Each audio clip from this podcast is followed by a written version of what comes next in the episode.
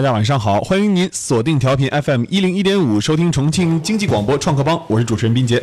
那今天啊，我们的创客帮栏目在每周二跟大家带来创变三人行。呃，我们的创变三人行今天的主题要跟大家聊到的还是共享经济哈，共享衣服，共享衣服这个事儿。如今究竟怎样了呢？今天我们就来跟大家共同探讨多拉伊梦是不是疑似倒闭了哈？那共享租一这是伪共享风口嘛？今天我们为大家邀请到的两位评论员，他们是来自华众明泰的富强副总啊，以及小样青年社区的林霄林总。那两位先跟大家打个招呼吧。Hello，大家晚上好。嗯大家好，我是付强。嗯，好的。那说到这个共享的经济这一块儿啊，我们总提到这个话题，而这个话题就是一直都是在风口浪尖上面。对，但最近啊，呃，共享衣服这事儿，两位怎么看嘛？就是说共享衣服，你们的观点是什么？呃，林总先说吧。共享衣服，我觉得可能它的这种市场需求量是否是刚需，我觉得有有待商议啊。哎，但是我觉得这个可以讨论呢。啊，对，上次虽然共享衣服不是我来的，但共享充电宝是我来的，哎，对，我是持否定态度。嗯，但是就像冰杰先说的那样，在有的密集的场合、人数多的地方，它是有用的。对，真的对我们的平常判断有很大差异。所以当时我们就在讨论衣服这个事情的时候，我觉得我们讨论的时候不单应该只从产品上讨论，嗯，不能说一个企业它出现了什么危机，嗯，新闻播了以后，对出什么问题，我们就去来讨论一个问题。我们应该进入更深的层面来讨论它。比如怎么说？嗯，我们一个共享经济分成哪几块？第一是这个东西是否是真的值得共享，有共享价值。嗯嗯嗯，第二点，不能说一说，比如说资金差了啊，或者是融资多多少资，我们就突然很高兴，资本怎么样，资本怎么样？实际上，很多资本把它的管理问题，把它的营运模式问题，嗯嗯，还有很多后面的各种各样的经营性问题，全部掩盖了。哎，那林总怎么看嘛？呃，共享衣服这个事儿，我因为从个人的这个用户习惯来讲的话，我觉得我有点接受不了你。把它否了是吧？你不能这么想。我跟你说，当时我如果没有研究这个的时候，嗯，结果只是稍微了解一下，发现他们的客户数啊，除了这个多拉伊梦，刚才主持人提到，并且提到哆啦 A 梦以外，还有什么？还有一二三专门了解过的。啊，还有女神派，还有美丽珠，他们的租金有个特有个结构构成。嗯，哆啦 A 梦是二百九十九块，然后会员每次三件，不限次数，随便租，礼服单租。在这个情况下，他们礼服是很大一块盈利的对对收益。对对当当时，嗯，然后后面女神派和美丽珠就是相当要层次更要提高。嗯，女神派是时尚卡会员每次三件，轻奢卡会员每次六件，不限次数，礼服单租。实际上，他们在现在经营过程中，他们的普通衣服的租金收益已经超过礼服单租了，他们已经实现盈利了。这些企业，多拉伊梦它现在的问题是干嘛？就是扩张过快，它现金流跟不上了。嗯嗯嗯哎，但是呃，我们往往在讨论共享经济的时候哈，呃，有人看好，有人不看好嘛。这个东西大家有各种各样的看法和理解，这是很正常的。嗯，但是说到刚才呃副总提到那一点啊，我们把共享这一块儿，就比如说我们没用到的时候，我们可能会假设它不好用、不好使。嗯。但当你真正需求它的时候，嗯，你去使用了一到两次之后，你会发现。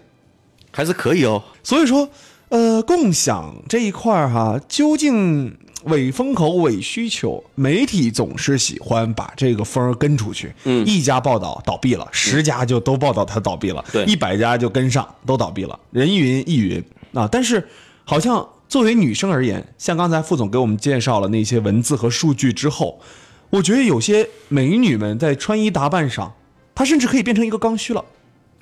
我觉得现在吧啊，如果说能按他们所阐述的这样，嗯，就是男生的衣服也是一样的，为什么？因为有有的很多礼服，男生也会存在这样的情况，而且我们最重要的是要把共享经济这个词这个概念，嗯，宏观的分解到干嘛？嗯，分解到运营上上面。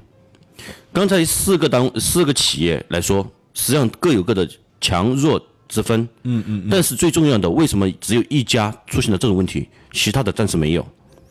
不能简单的就归根结底归因为没有暴露出来。嗯，他们的盈利还有稳定的差异的。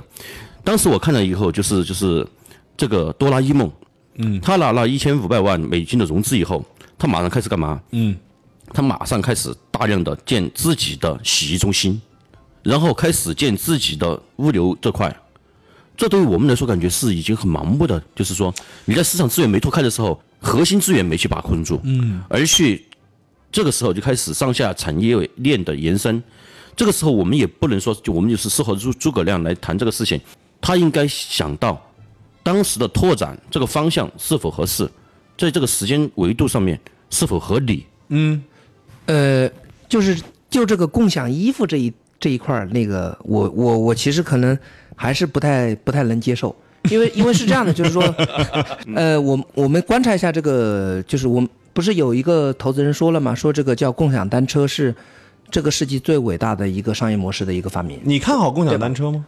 我觉得它是一个很好，那可能在重庆，在咱们山城，可能这个、我我们它的投放不多，但是实际上确实它它解决了一个刚需，就是什么刚需呢？就是人们下地铁以后到公司或者到家那个最后一公里的问题。我，但是我跟您说啊，我连共享单车我都不看好。我觉得我跟你们不一样，我是年轻人，那我觉得共享衣服，比如说今天我们讨论的这个案例，它的倒闭可能有跟它的这个在运营的时候没有太没有注意自己的这个运营实力，比如说去又是去做洗衣厂，然后又是可能、肯定，我觉得应该会购买了大量的这种库存的衣服，对吧？那但是他说没有倒闭嘛？对，但是我觉得我不能跟着你们的思路走，哎，你们会把我们带到坑里去哎，行行行，我就我就 我就说我的观点吧，因为我觉得一个好的产品，它应该是它应该是有刚需的，但是它的这种是否是一个高频次的一个行为，嗯，我我还是比较质疑。然后这是其一，其二呢，我觉得任何一个呃好的产品都是应该给用户带来方便的，但是共享衣服以现在的这个看到的这几个案例的情况来讲的话，它这个起码有这个还的这个过程，我觉得它就会导致一部分的用户的观望。比如说我，我肯定就会是这一部分观望的用户。对，我恰恰觉得啊，作为互联网市场来说，它的优势在什么？它的优势在于广度。也许十个人，我们只有一个人选择，甚至一万个人有一个人选择，但整个互联网它的基数过于庞大，嗯，它是一种全面撒网，然后自动培养。你有那个需求，你来找我就 OK。所以刚才我为什么说被不能被你们的思路带偏？我们首先肯定一点，共享经济既然称为共享经济，它就有它的价值。嗯，不管是充电宝，还是共享衣服，或者怎么样，就是单独的。为什么他们全把礼服拉出来？因为礼服大家就就知道使用频次很低，一年可能就用个一两次，开晚会的时候和用一下，对不对？嗯，但平常就没用。但恰恰现在你看，已经普通衣服的租赁已经超出了礼服的租赁，说明有什么问题？说明有市场。有市场，它就应该有价值。而企业单独企业的倒闭，而不应该全部看成一个产业的问题，应该去仔细研究它，在产业某个点，它是否出现了管理上、经营上有什么问题存在？嗯嗯嗯，是各问各点上的问题，不是面上的问题。个人觉得，嗯，问题是可以有的，嗯，但是不影响整个模式，需求是存在，嗯，我们就看怎么把这个需存在的需求转化为可以盈利的模式。其实，呃，这一点我很认可这个呃副总讲的，就是说，但是我还是就是可能比较坚持我自己个人的观点哈，就是我比较看好的都是这种刚需。然后呢，刚才说这个衣服这个事儿，那么我觉得它有点像是这种人为制制造的一种需求，就是比如说，因为我需要这个去做大我的用户群体，我就得增加我自己的库存。然后慢慢的、慢慢的，它实际上它做成了一个类电商的一个一个平台。呃，共享衣服它其实主打的还是女性群体嘛。对，对，主打是女性群体，这一点是毋庸置疑的、啊。我们帮他把这个模式梳理梳理嘛。女性群体，每一个女性都觉得自己在一个季节少一件衣服在柜子里，对，一个衣柜总差一件衣服。哎，所以说，既然主打女性，那么女性的这个客群，她的画像究竟是什么样的？就是她们为什么会选择到共享衣服的平台去租这件衣服？礼服除外，我觉得礼服是刚需，其他的就不好说。这个时候突然想起了桃姐，应该桃姐来评这个女性衣服，她们女性来评是效果最好的。不，当时我觉得啊，刚才被林总这个嗯思路往下带带，嗯，但是有个特点，我们首先应该证明是不是刚需。对，女孩是不是会存在，甚至男孩，我很肯定给大家说，如果衣服它的便宜、它的质量能够清洗卫生，能够达到要求，我可以做。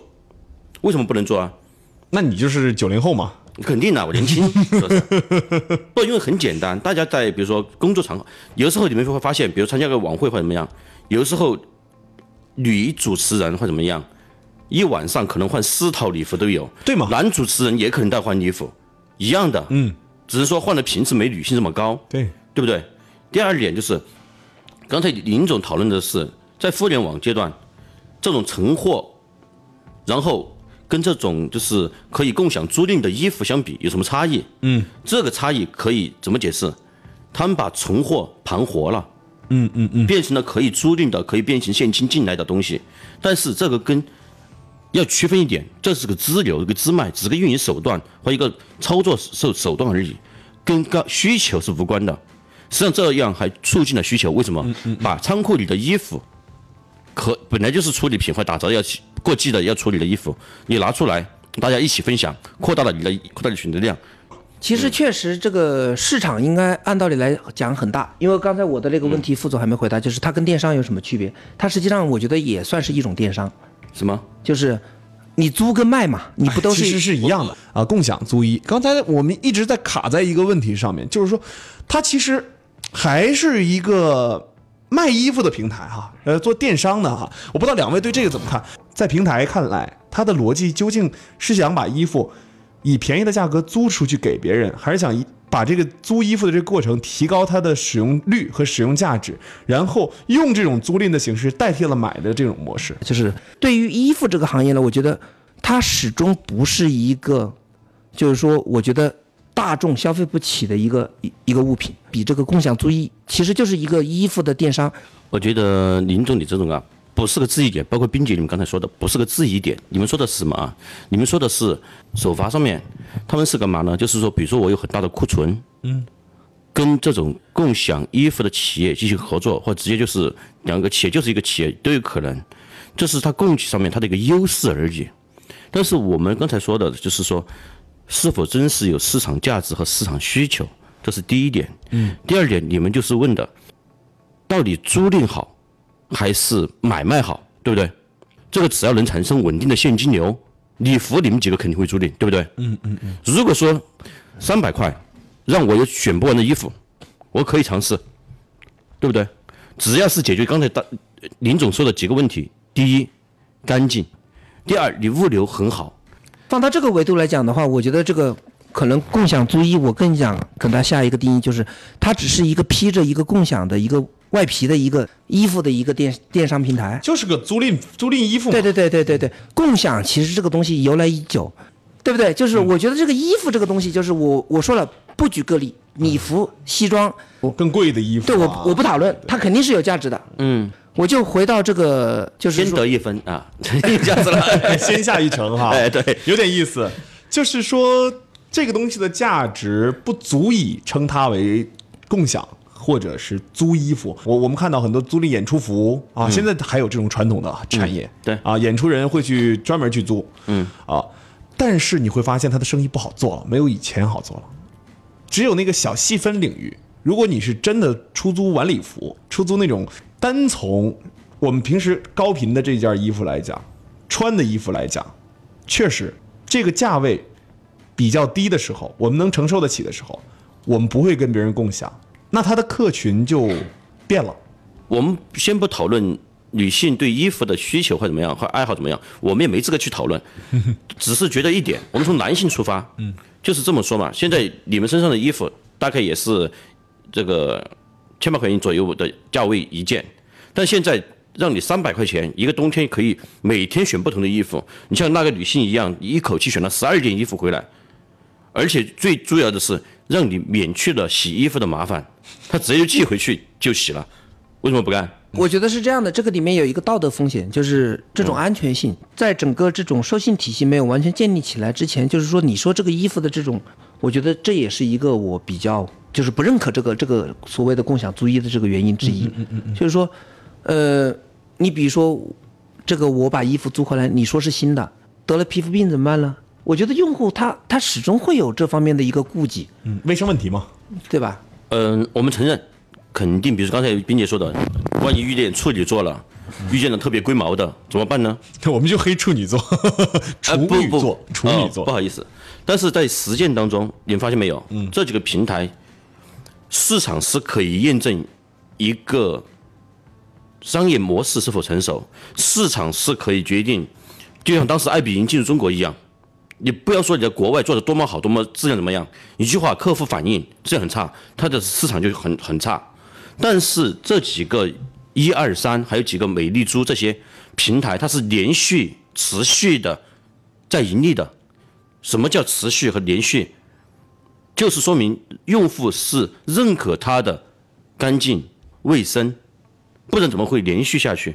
所以我这就是我的观点，能这么理解？呃，就这样说吧，就是我觉得这、这个角度来讲的话，那个副总的这个观点没错，他已经做成了一个很好的这个关于这个衣服的这种租赁的这种电商公司。嗯，那么从这个维度来讲，肯定是肯定是不错的。但是我觉得从一些数据上来讲，我依然不太看好这个、这个行业。就是这个也非常感谢刚才那个在中场休息的时候，副总给我补的课，就是给我发了几个关于这个这几个共享衣服的这个案例。那我们我们看一下它这个投资的背后的这种股东的结构。那那我觉得是这样的哈，就是说我我们基本上就是说，今天这个市场上基本上所有的，我觉得这个话题是这样的，就是说我它可能是一个不是像类似于一个比较大的一个一个市场，我觉得就是我认可了它的就是。根据副总刚才的观点，包括比如说把它跟电商往上往上靠的话，那么它肯定是有一部分一部分的市场的，是吧？但是它到底能做到多大的规模？我们其实可以看一下它背后的这种资本的情况。嗯，起码到现在，呃，还没有出现这个，比如说像阿里巴巴还有腾讯在某一个领域上去进行这种角逐的这种这种情况，嗯嗯嗯，对吧？时辰未到，啊，时辰未到。如果它成长起来到一定规模以后，我相信巨头们会进来的。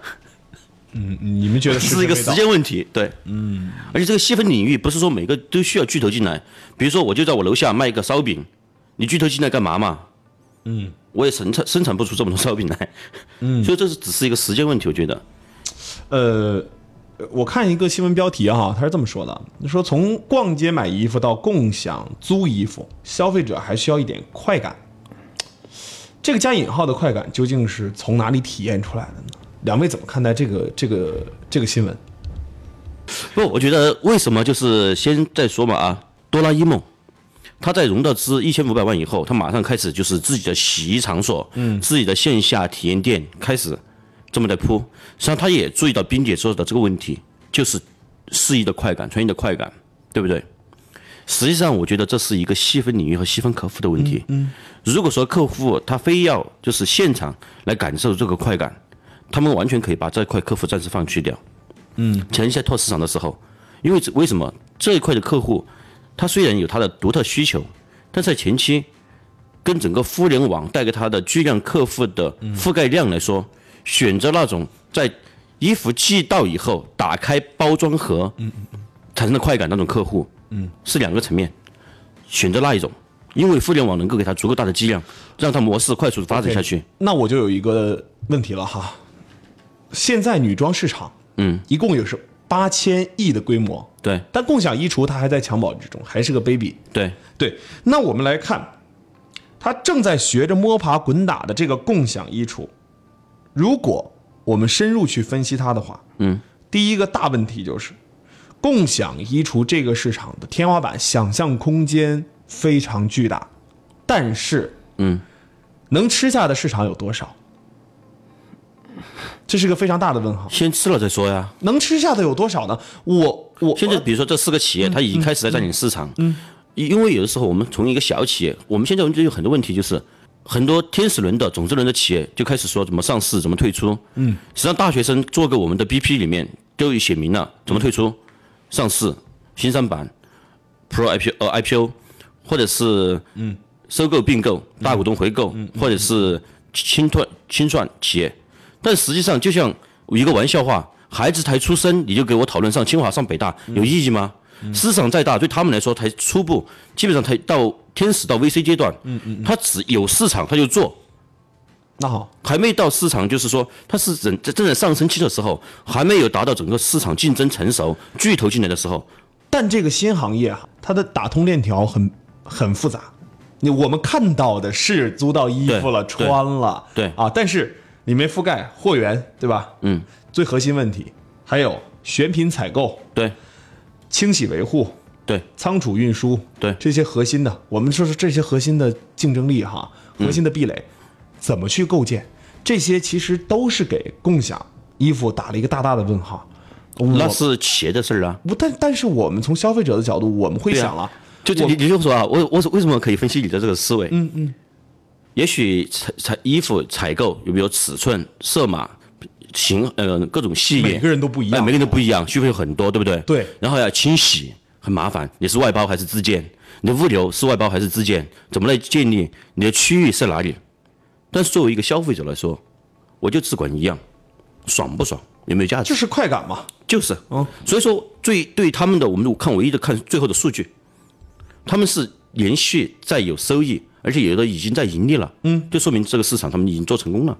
我可能觉得这个共享足一到最后哈，还是这个变成一个左手抓资本啊，不是左手抓市场，右手抓资本的事儿哈啊，到最后做到最后，市场也抓了，资本也抓了，再摸索模式，可能呃日后见效果吧。对我们觉得核心还是运营。下期同一时间，嗯，再会。